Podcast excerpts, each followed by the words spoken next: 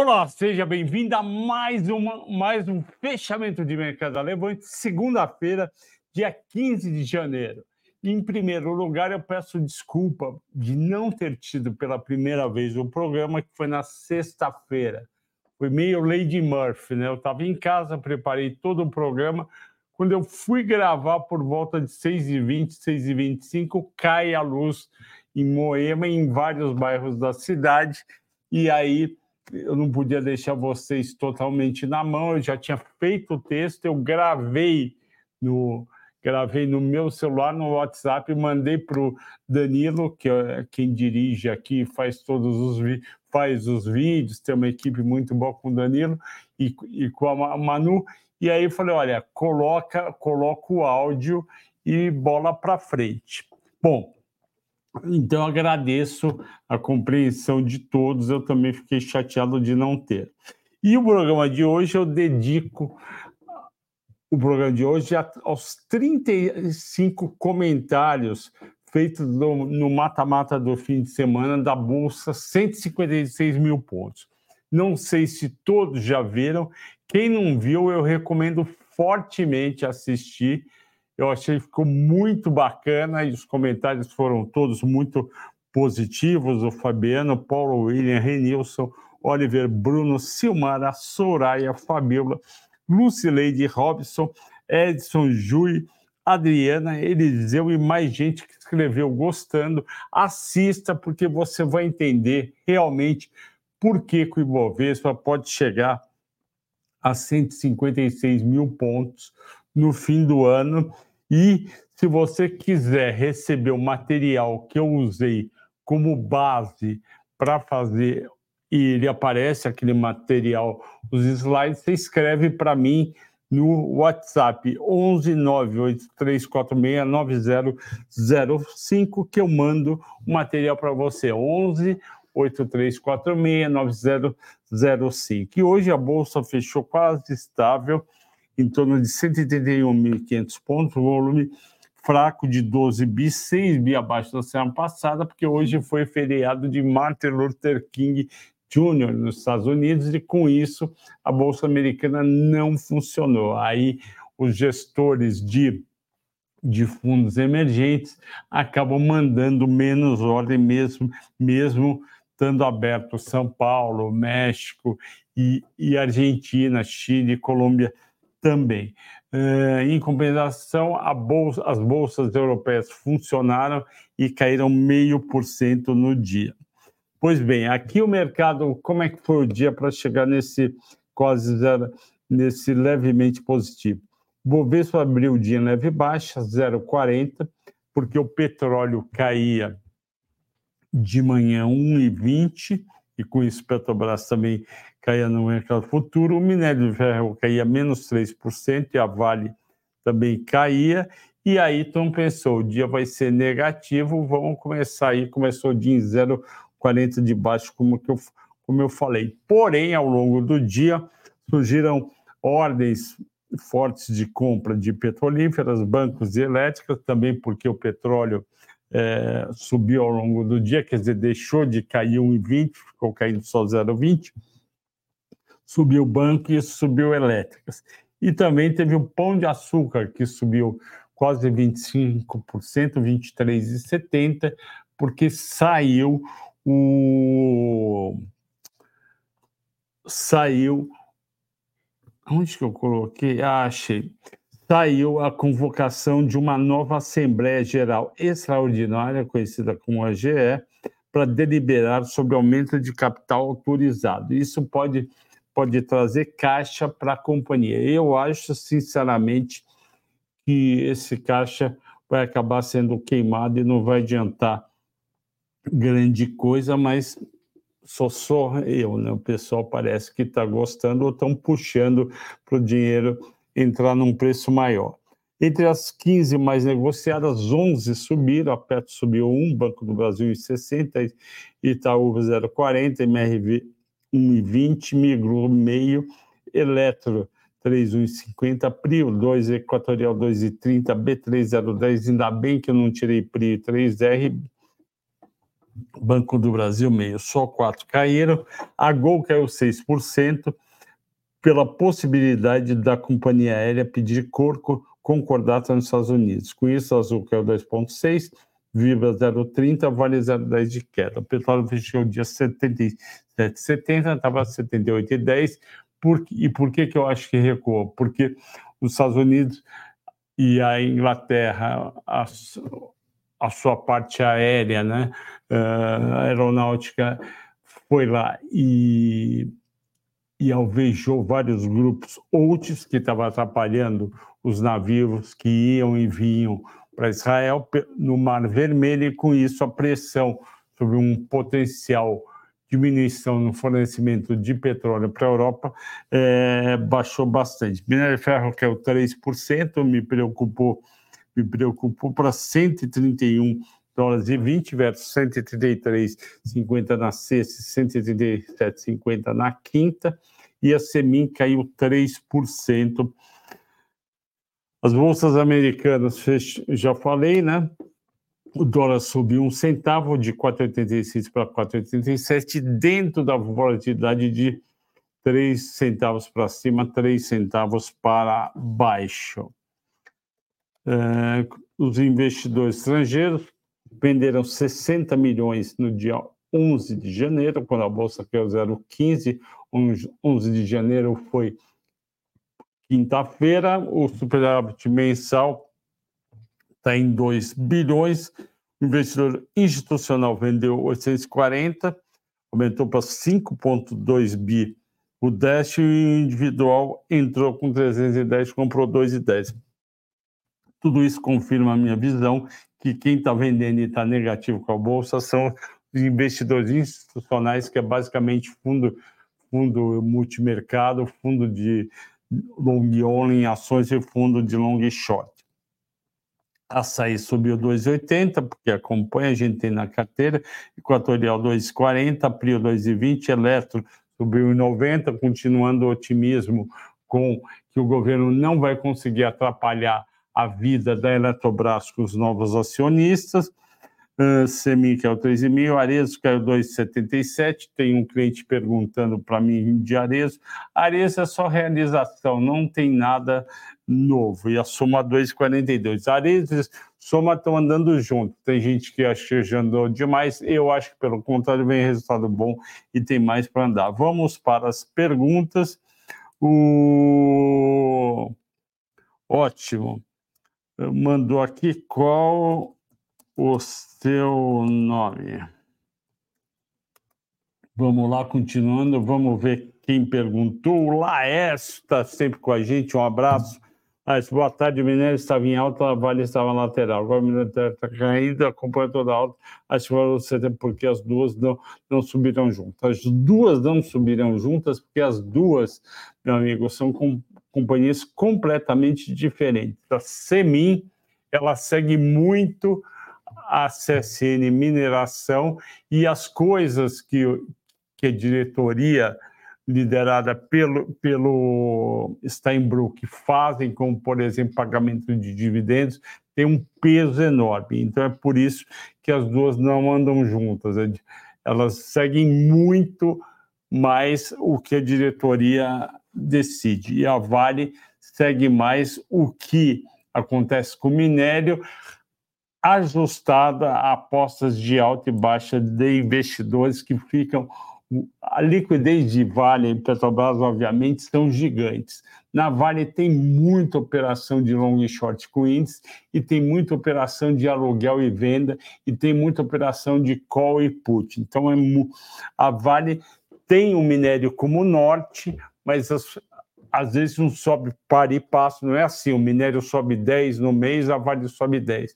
O minério cai 5, a Vale cai 5. Não é assim, porque a Vale está dentro do mercado, of course, e, portanto, se o mercado sobe, por exemplo, em Bovespa, sobe 10% no mês, o minério pode subir 5 naquele mês e a Vale subir 8, porque também tem influência do mercado. A Vale também tem influência do preço do dólar no Brasil. E a Vale tem influência também das coisas que ela está fazendo. Então a gente pega um driver forte para saber a direção, mas o, a intensidade depende de outras coisas. O Douglas pergunta: boa tarde, Flávia Equipe.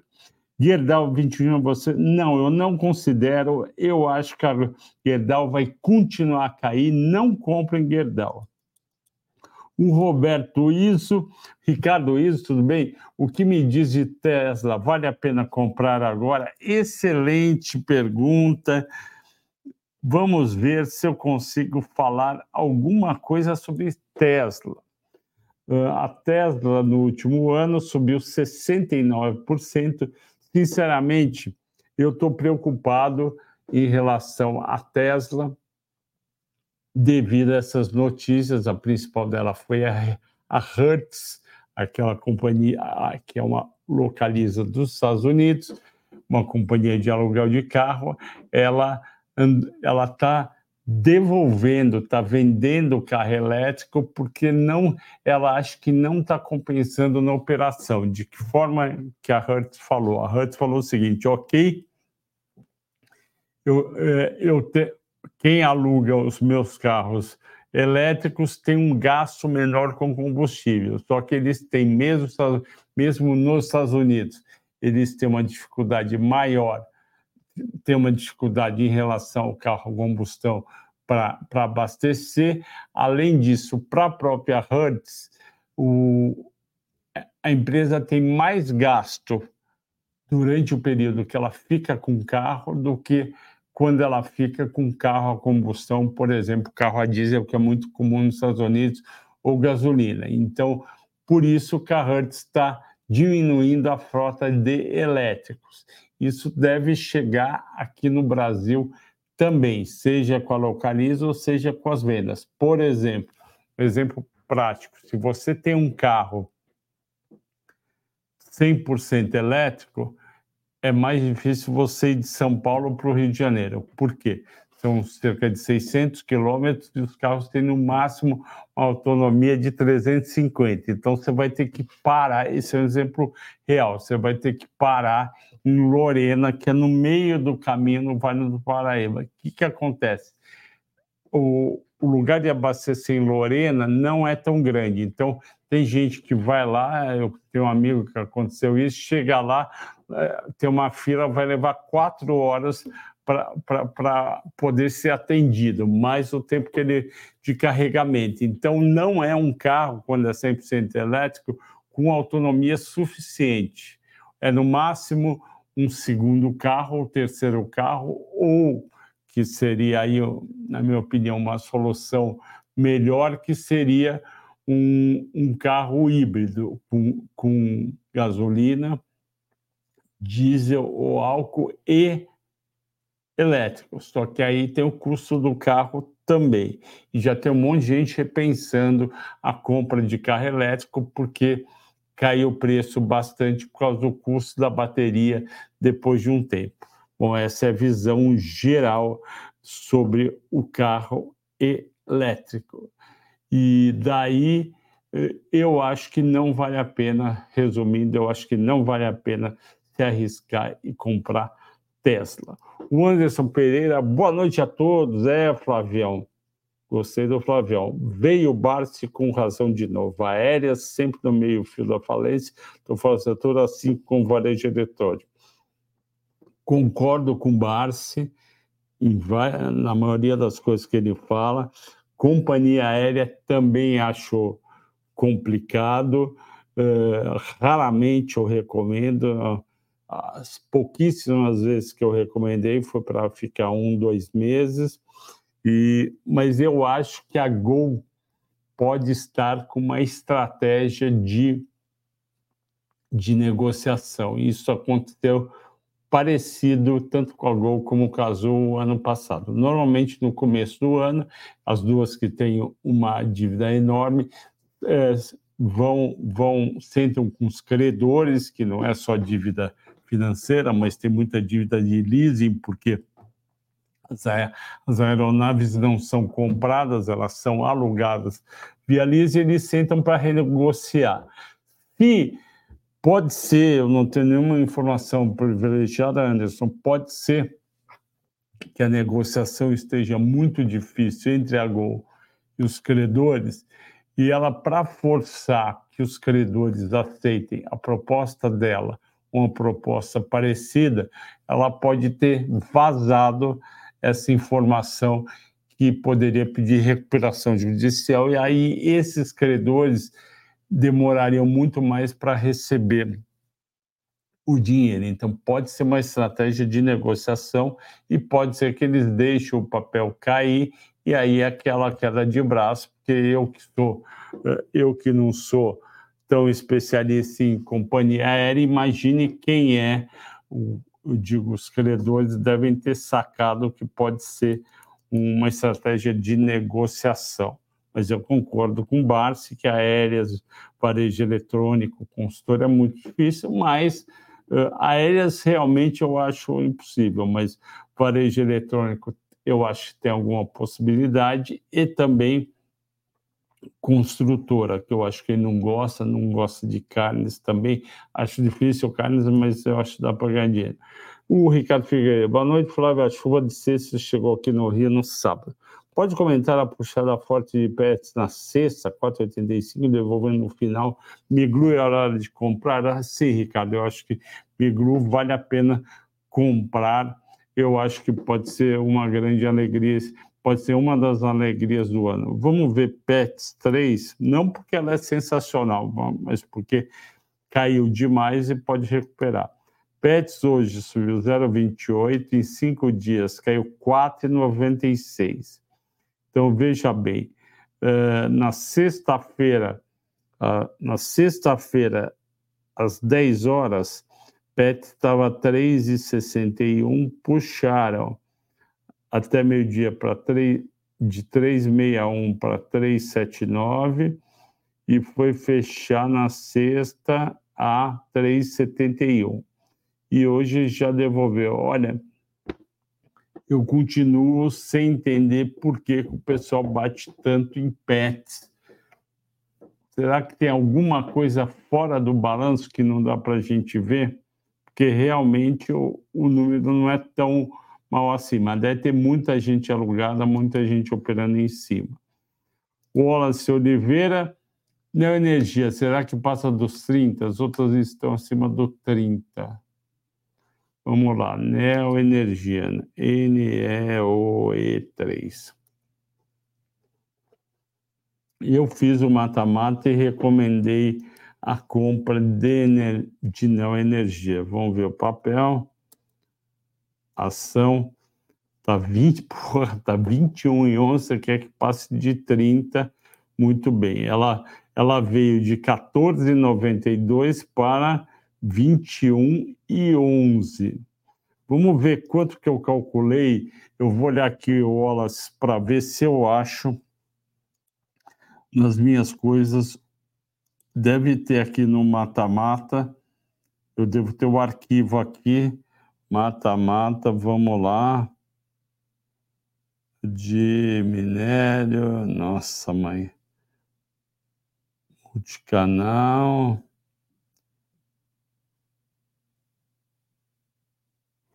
Deixa eu ver aqui. Mata-mata, vale, metais básicos. Vamos por. Ah, já sei. Só um segundo, por favor.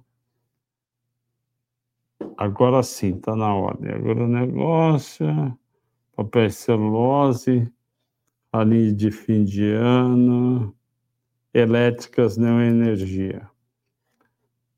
Vamos ver quanto eu calculei na época. Nossa, adorei fazer esse trabalho de energia equatorial, ficou super legal. Eu calculei um preço-alvo de 27,30 para a Neoenergia em junho de 2004. É esse meu preço justo. E o dos analistas, hoje a, a média é 24,80. Tem oito analistas recomendando compra e um neutro. Então dá para ficar tranquilo no papel. É um papel bem defensivo e a queda de juros ajuda no resultado das empresas. O Mário Santos fala boa tarde a todos. Grande Mário, boa tarde para você. Uh, livro, oh, façamos ao, do respeito ao próximo, modo de vista, sejamos com Deus me curou de epilepsia e atrofia. Graças a Deus, parabéns. Eu também acredito que a força de Deus e principalmente da, da fé faz a gente superar essas coisas. O Edson, estou tentando acesso da sexta-feira. Então, Edson, não teve fechamento na sexta-feira por conta da queda de energia em São Paulo. Você vai ter acesso no Telegram da Levante. Entra no, tele, no Telegram da Levante Investimentos, tem ali o fechamento com o texto que eu li, que eu tinha preparado.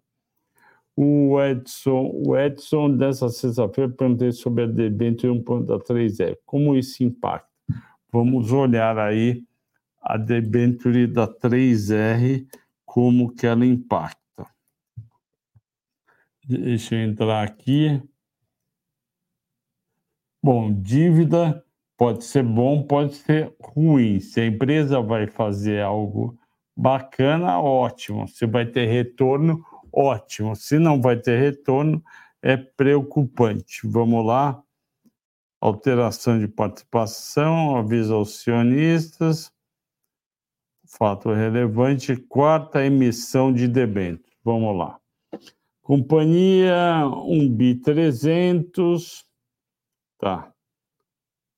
Distribuição pública, 900 milhões garantia oferta, tá bom? Cinco anos, ok?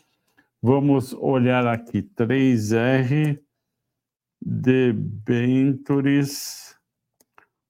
1,3 bilhão. Vamos ver que, que tem aqui? Ok. É uma debênture simples. Eu não estou vendo nada contra a operação. Tá. É, eu estou vendo aqui que a operação é para trocar a dívida que a companhia já tinha. Se é realmente isso, não tem problema nenhum. É normal as empresas, quando tem, é, quando tem algum, alguma dívida para vencer, ela já, já. Se ela não tem dinheiro, ela já se antecipa, vai no mercado, lança outra debênture e com esse dinheiro resgata a anterior. Então, continua a dívida. Uh, o Ricardo Figueiredo, exatamente, mata-mata, Messi, muito bem fundar. Você é o melhor do YouTube, muito obrigado, muita generosidade sua. O Henrique Santos, boa noite. Por que Arezo e Soma caíram e Lerei e Miglu subiram? Realmente eu não sei, nem sempre ah, esse grupo anda na mesma direção. Arezo e Soma já vinha subindo, muito Lerei não imigrou, está indo muito bem. Então, realmente não tem motivo. Comenta as ações da GMAT 3. GMAT 3 é o grupo é o grupo Mateus, aquele grupo de supermercados. Ação em um ano está subindo só 8%, eles estão devendo uma subida. O papel chegou em 2023 às 8h17 e o máximo que ele chegou foi em 2021 a 8h28. Essa é uma ação que tem uma liquidez menor, vamos ver como é que está o GMET 3 no nosso querido Status Invest. subiu, como eu disse, 8,5 em um ano, que é pouco, negócio 34 milhões, EV EBITDA 9,3, PL 13. Então vamos ver como é que está então açaí, por exemplo. Uh, vamos ver se açaí está mais barato ou se está mais caro em termos de múltiplos. Melhor coisa é essa, você olha múltiplos e bola para frente. Oh, meu Deus do céu. Vamos. Ó, açaí. 21 de pele, tá mais caro. O EV/EBITDA tá, tá um pouco mais barato em 12 vezes o EV/EBITDA que conta. É, eu gosto de, de Grupo Mateus, mas prefiro açaí. Eu acho que a açaí tem mais crescimento. Não é que tem mais crescimento, tem mais visibilidade, porque na, o Grupo Mateus também é muito bom e é parecido com o açaí. Uh, eu acho que eu pulei alguém aqui. Arthur. Vendi Petri pensando em ter uma queda, para de não, mas desde que eu vendi só tem previsão de queda, só estou querendo voltar. Então, é, André, é muito difícil prever, depende. Eu estava esperando hoje que elas caíssem e subirem. Então, eu não sei, eu acho que tem alguma coisa diferente. Eu não consigo te explicar. Não consigo falar o porquê.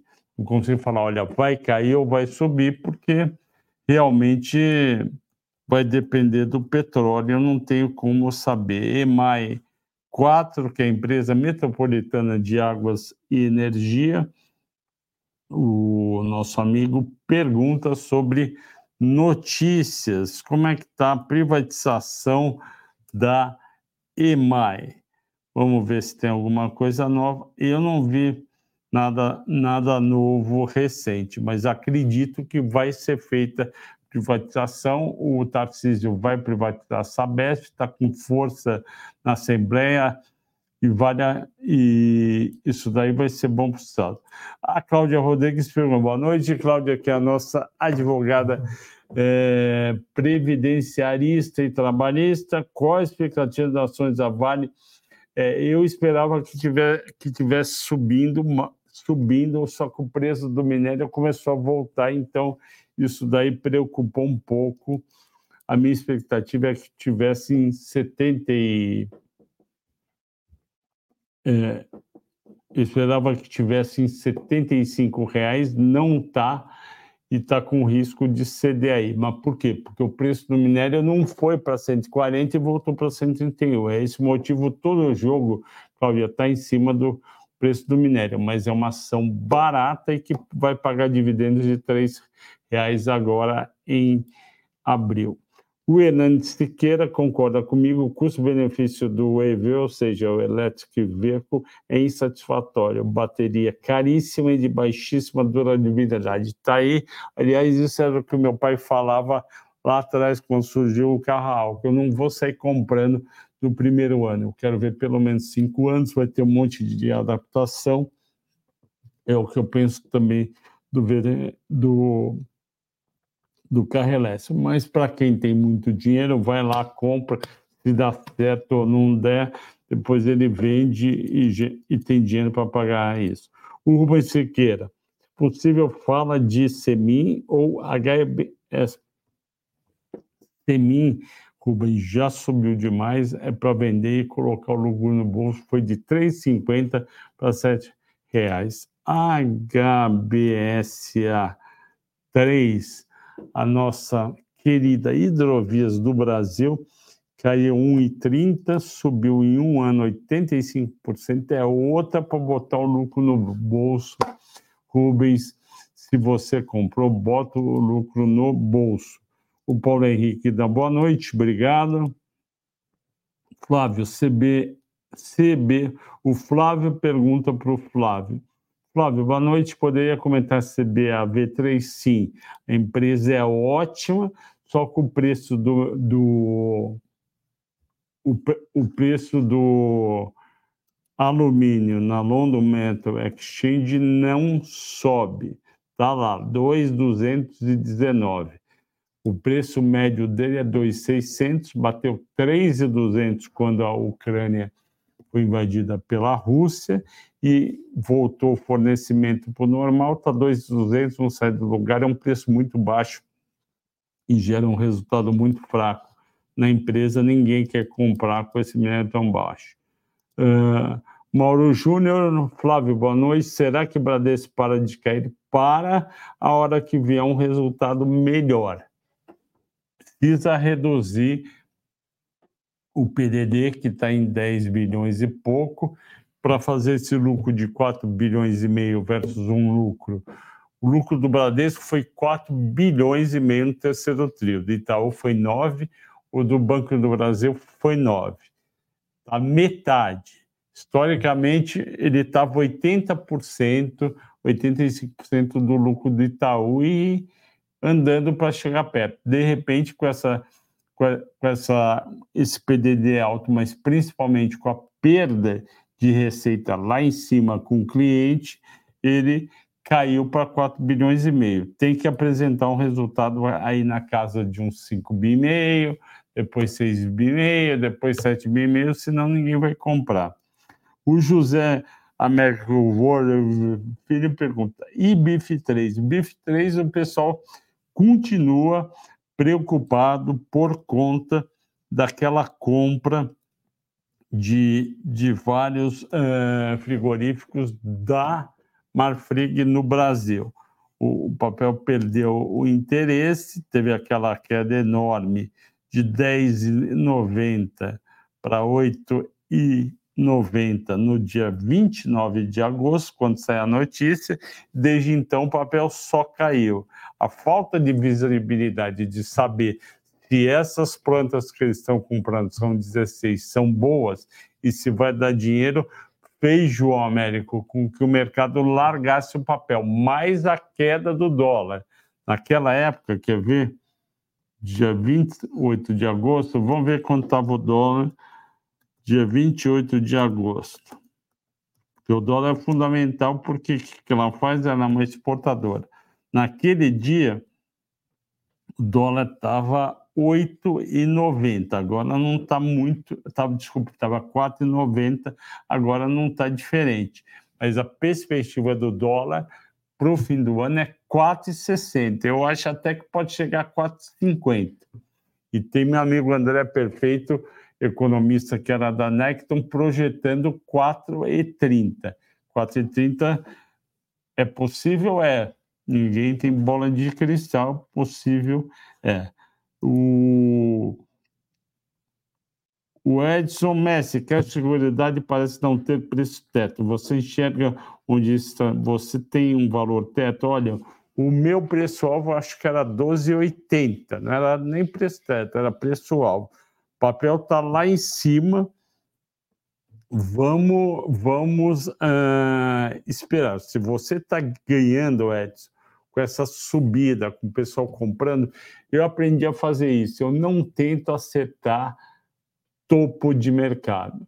Se eu estou comprado e estou com lucro e o papel passa o meu topo, eu não vou sair vendendo porque eu acho que eu vou que vai cair. Eu só passo a pensar em vender quando para, quando bate um topo e começa a ceder. E se tem argumento para tal.